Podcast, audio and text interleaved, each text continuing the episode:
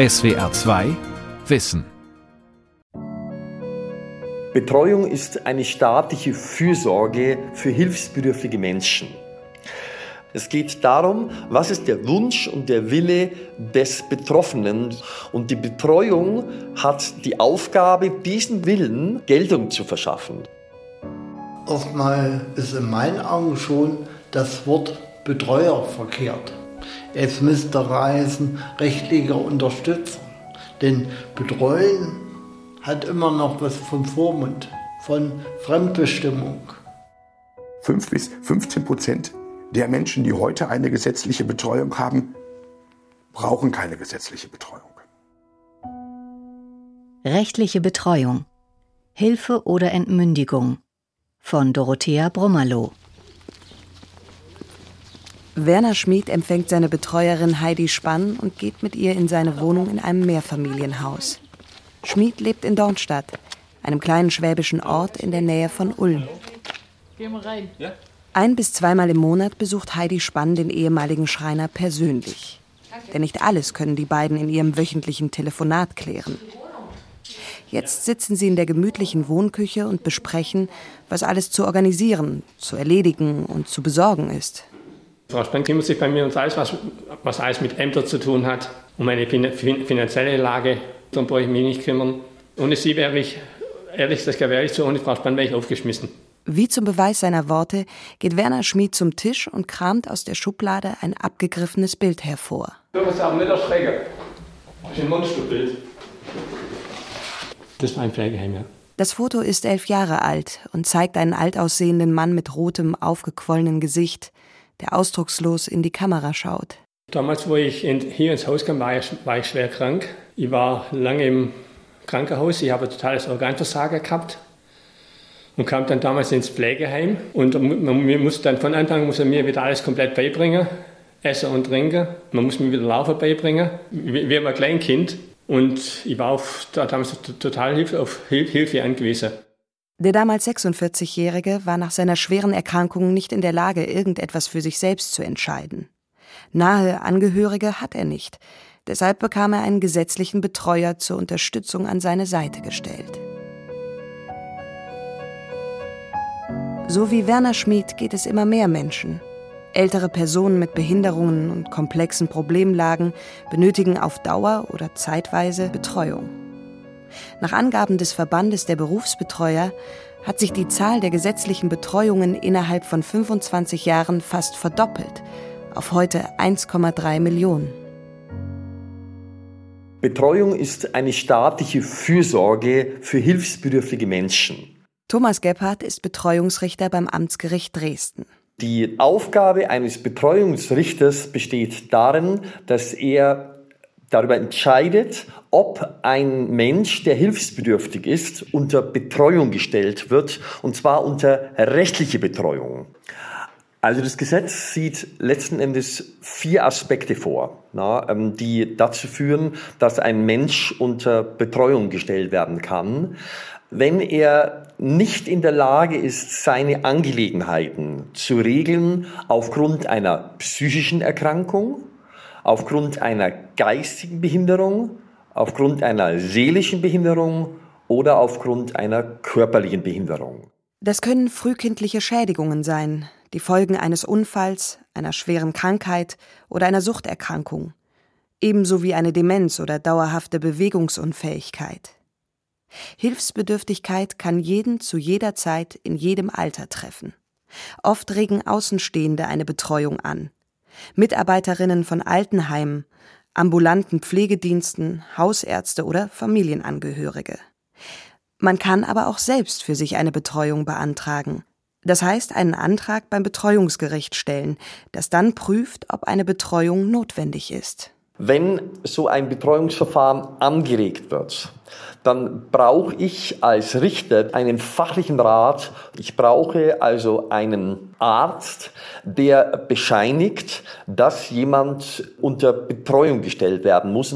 Das ist eine medizinische Frage und die klärt man in einem Betreuungsverfahren durch ein Gutachten, das wir als Richter einholen. Wenn es zum ersten Mal um eine Betreuung geht, wird außerdem die Betreuungsbehörde hinzugezogen. Früher war das das Jugendamt. Inzwischen haben Landkreise und Städte eigene Behörden dafür geschaffen. Dort schaut man sich die wirtschaftlichen und sozialen Verhältnisse des Betroffenen an und schreibt einen Sozialbericht für das Gericht. Es soll auch geprüft werden, ob es private oder staatliche Hilfen gibt, die aktiviert werden können, um eine rechtliche Betreuung zu vermeiden. Nicht zwingend erforderlich, aber oft einbezogen ist ein Verfahrenspfleger. Er ist eine Art Pflichtverteidiger, der dafür sorgen soll, dass dem Klienten ausreichend rechtliches Gehör verschafft wird. Dieser Verfahrenspfleger wird aber nur dann eingesetzt, wenn wir entsprechend viele Aufgabenbereiche auf den Betreuer übertragen wollen. Diese Aufgabenbereiche werden im Betreuungsverfahren festgelegt und auf den Betreuer übertragen.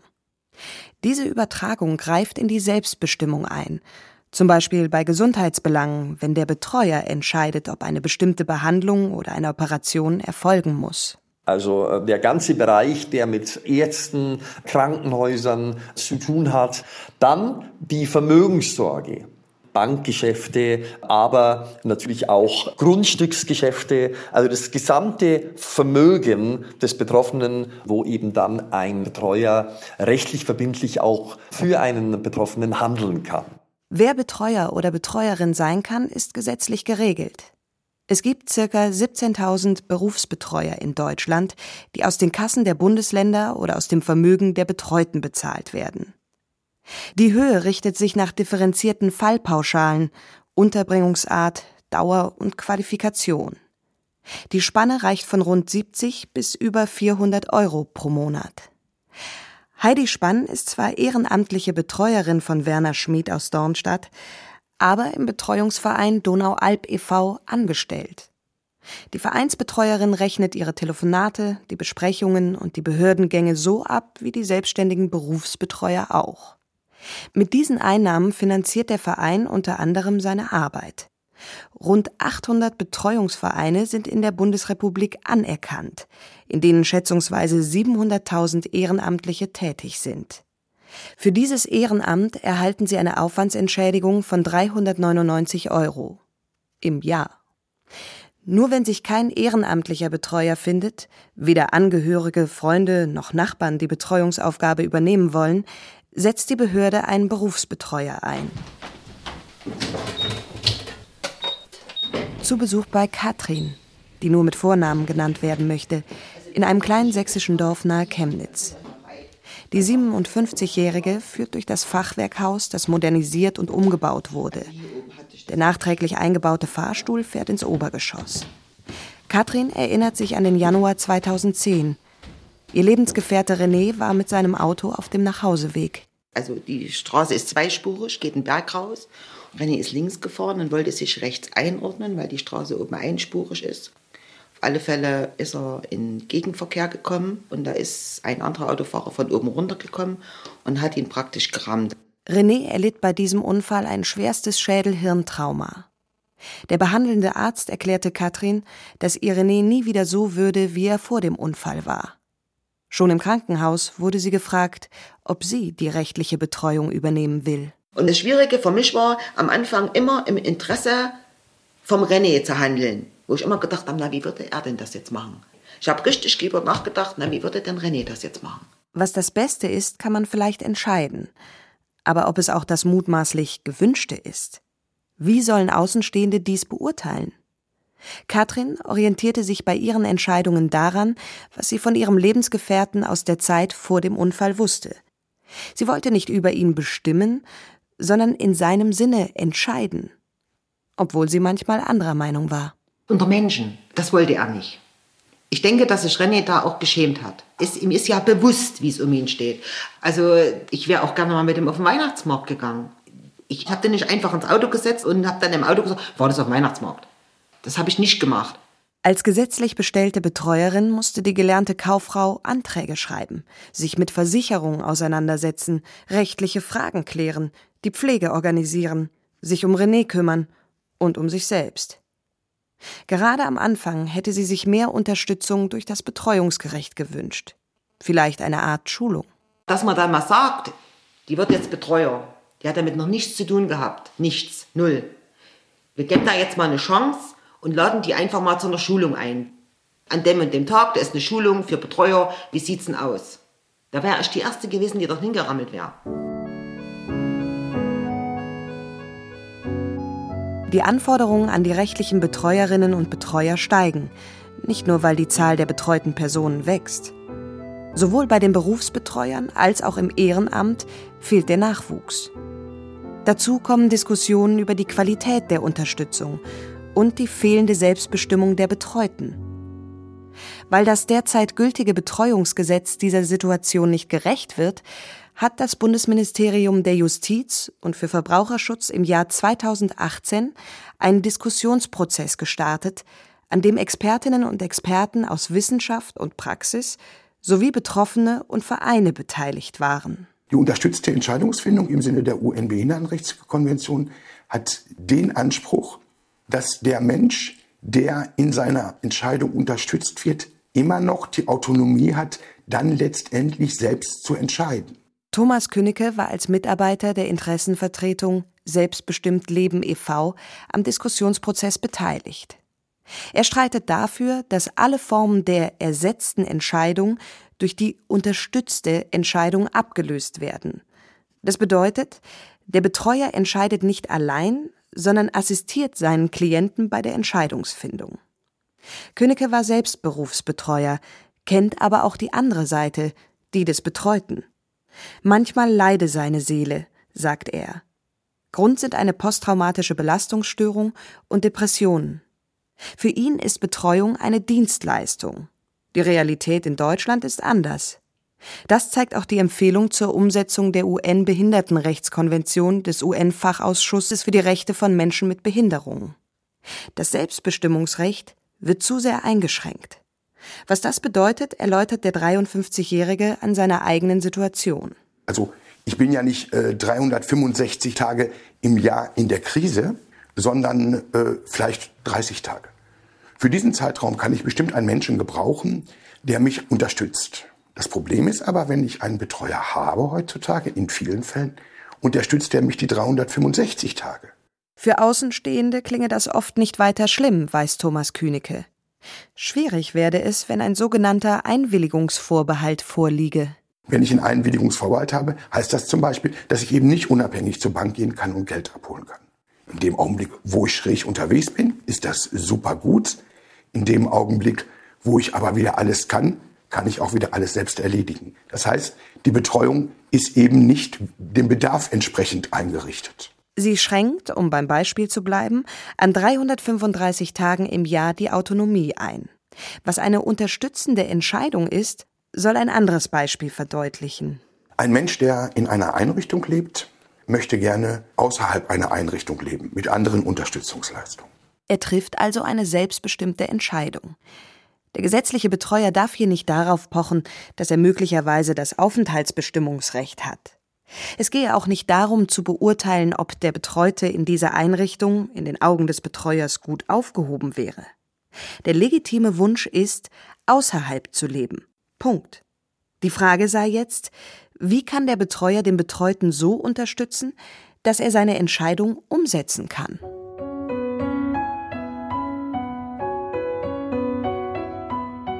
Thomas Kühnecke und Werner Schmid aus Dornstadt kennen sich nicht persönlich.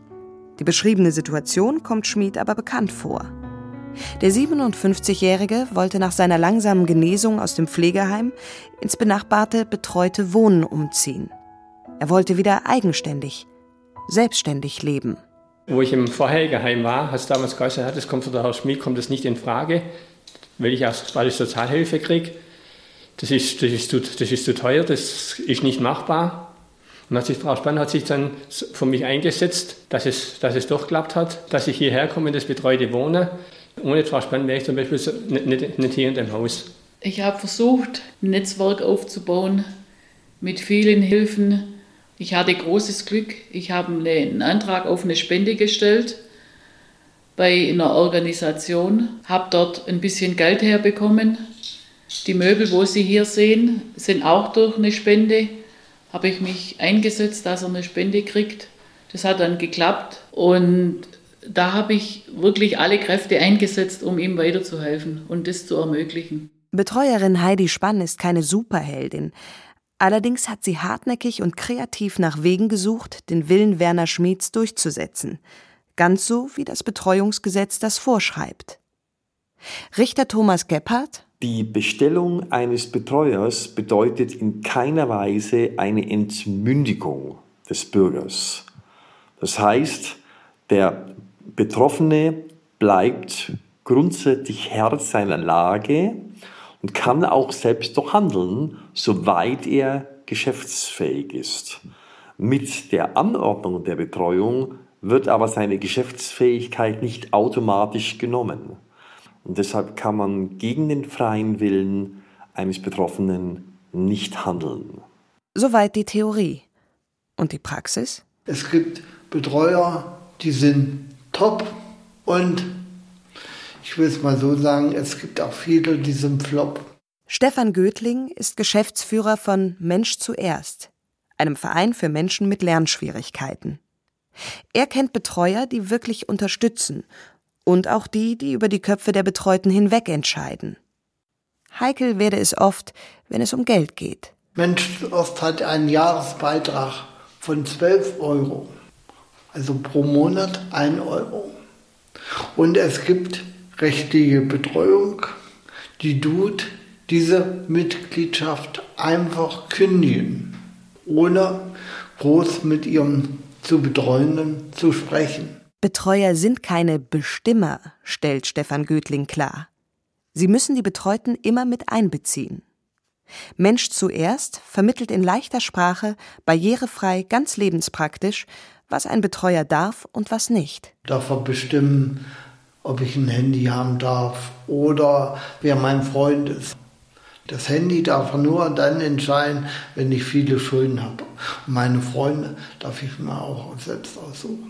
Götling empfiehlt Mitarbeiterinnen und Mitarbeitern von Wohnheimen und ähnlichen Einrichtungen, an Schulungen zum Thema rechtliche Betreuung teilzunehmen. Denn nicht alles muss der Betreuer wissen oder gar entscheiden. Ich habe den Vorteil, dass ich einfach viele Betreuungen eigentlich schon seit mehreren Jahren jetzt auch führe und dort die Großbaustellen alle abgearbeitet sind. Sven Eichner ist Berufsbetreuer in Dresden. Der studierte Heil- und Behindertenpädagoge betreut 45 Klienten und liegt damit im Durchschnitt. Gleichwohl muss ich auch immer dort gucken, den persönlichen Kontakt auch halten und auch dort die Folgeanträge stellen. Und es gibt Hochzeiten, gerade im Sommer, Herbst, wenn vielleicht auch psychisch Erkrankte einfach dort in der akuten Phase sind, dann wird es sportlich. Seit 2019 rechnen die Betreuer nicht mehr stundenweise ab, sondern bekommen Pauschalen. Für Menschen, die zu Hause in ihrer Wohnung betreut werden, sind das dreieinhalb Stunden im Monat sagt Sven Eichner. Und wenn ich mir vorstelle, ich mache ein bis zwei Hausbesuche, ich muss noch mit anderen Institutionen telefonieren, ich muss das Konto kontrollieren, dann ist einfach nicht die Zeit dafür da, dort mit Klienten zusammen die Anträge zu stellen. Und äh, wir haben eine Vielzahl von Leistungsmöglichkeiten in diesem Land, was ja einerseits gut ist, aber es sind jedes Mal völlig andere Formulare, die auch zum Teil wirklich sehr aufwendig sind. Sven Eichner betreut Menschen mit unterschiedlichem Betreuungsbedarf.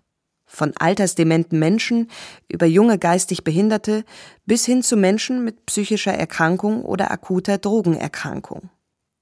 Gerade bei letzteren hoffen Angehörige oft, dass sich mit der Betreuung etwas ändert. Wir sind jetzt auch nicht die Wunderheilbringer, dass dann eben halt mit der Bestellung der Betreuung sofort eine Abstinenz einhergeht. Das ist ja eigentlich ein weiter Weg und er fängt einfach auch mal mit der Erkenntnis desjenigen an, dass er wirklich abstinent leben muss. Man könne nur Wegbereiter sein und Hilfen organisieren, erklärt Sven Eichner und wehrt sich gegen Kritik.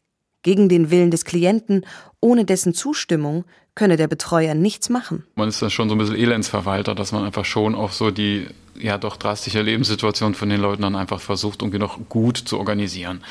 Dass die Wohnung erhalten bleibt, dass die Mietzahlungen funktionieren, dass Krankenversicherungsschutz gegeben ist, aber auch, dass halt die Transferleistung fristgerecht beantragt wird und dann auch die Leistungen dann eben auch kommen. Das klingt vor allem nach Bürokratie und ist es auch. Denn selbst bei Menschen mit psychischen Erkrankungen, denen oft die Krankheitseinsicht fehlt und die aufgrund dessen ihre dringend benötigten Arzneimittel nicht einnehmen, ist der Betreuer nicht für die Tabletteneinnahme verantwortlich. Für Außenstehende, für Angehörige ist dieses Vorgehen oft nicht nachvollziehbar. Schnell heißt es, der Betreuer macht ja gar nichts. Und ähm, da muss man ein Stück weit damit leben, dass derjenige einfach auch seine Krankheit auslebt. Ne? Es gibt also das Recht auf Verrücktheit, was wir dann einfach akzeptieren müssen. Also bei manchen Klienten ist es wirklich schon Erfolg, dass die ganze Situation sich nicht verschlechtert und vielleicht eine Obdachlosigkeit am Ende droht, sondern dass wir wirklich den Status quo dann noch halten können. Gisela Lutz ist Berufsbetreuerin in Trier und hat so manches erlebt. Sie arbeitete viele Jahre lang zusammen mit einem Kollegen in einer Bürogemeinschaft. An einem Freitagnachmittag, ihr Kollege hatte Feierabend, die Putzfrau das Büro gereinigt, lag eine vergessene Mülltüte auf einem Stuhl. Gisela Lutz griff sich die Tüte, wollte sie auf dem Nachhauseweg mit nach unten nehmen. Und dann ist die aufgerissen und ähm, dann lagen auf einmal zerschnipselte Kontoauszüge da aus Luxemburg. Und dann dachte ich schon, das kann ja nicht sein, einen Kontoauszug braucht man. Und habe dann ähm, das zusammengeklebt und habe dann gesehen, dass das ein Konto war von Luxemburg ziemlich hoch. Ich glaube, 22.000 waren da drauf, ja. Gisela Lutz schaute in der Akte der Kontoinhaberin nach, was es damit auf sich haben könnte. Sie staunte nicht schlecht, dass dieses Konto offiziell gar nicht existierte. Man muss ja zu Beginn ein Vermögensverzeichnis erstellen, wo alle Konten erfasst werden und die Höhe von den Konten. Und er hatte dieses Konto in Luxemburg nicht angegeben. Und wenn man das nicht angibt, dann kann auch das Gericht das nicht kontrollieren. Damit nichts verschwindet, muss einmal im Jahr eine Rechnungslegung gemacht werden. Einkünfte und Ausgaben werden auf den Cent genau nachgewiesen. Die entsprechenden Belege müssen vorgelegt werden. Ob Ehrenamtliche, Angehörige oder Berufsbetreuer, jeder ist dazu verpflichtet, erklärt Richter Thomas Gebhardt. Der Betreuer darf ja nicht freischöpfend wie wild über das Vermögen des Betroffenen verfügen. Das hält er ja treuhänderisch. Und da achtet der Staat genau drauf. Auf jeden Cent, der ausgegeben wird vom Betreuer für den Betroffenen, muss am Ende des Jahres Rechenschaft abgelegt werden. Als Gisela Lutz das Konto in den Unterlagen nicht fand, war ihr klar, hier stimmt etwas nicht. Doch was sollte sie tun? Einen Kollegen und noch dazu aus der Bürogemeinschaft anzeigen? Die Berufsbetreuerin wägte ab und brachte schließlich die Courage auf, ihn bei der zuständigen Betreuungsbehörde anzuzeigen. Diese informierte Polizei und Gericht. Er hat ja sich nicht nur Geld genommen bei ähm, Leuten, die Geld hatten, sondern er hat ja auch bei denen, die Grundsicherungen bekommen haben oder nur ein geringes Einkommen, hat er sich alle paar Monate 500 Euro ge geholt und hat denen dann nur ein bisschen Taschengeld ausgezahlt. Der Betrüger wurde zu fünf Jahren Haft verurteilt und bekam lebenslanges Berufsverbot. Genau vor solchem Missbrauch fürchten sich Menschen, wenn sie die Kontrolle über ihre Angelegenheiten abgeben müssen. Die meisten Betreuer machten ihre Arbeit jedoch ordentlich, beruhigt Richter Thomas Gebhardt. Es gibt natürlich diese Ausreißer und ähm, die müsste man letzten Endes früher ausfindig machen, bevor das Kind in Brunnen gefallen ist. Aber die Arbeitsbelastung führt bisweilen auch dazu, dass halt da die Kontrolle noch zu wenig ist.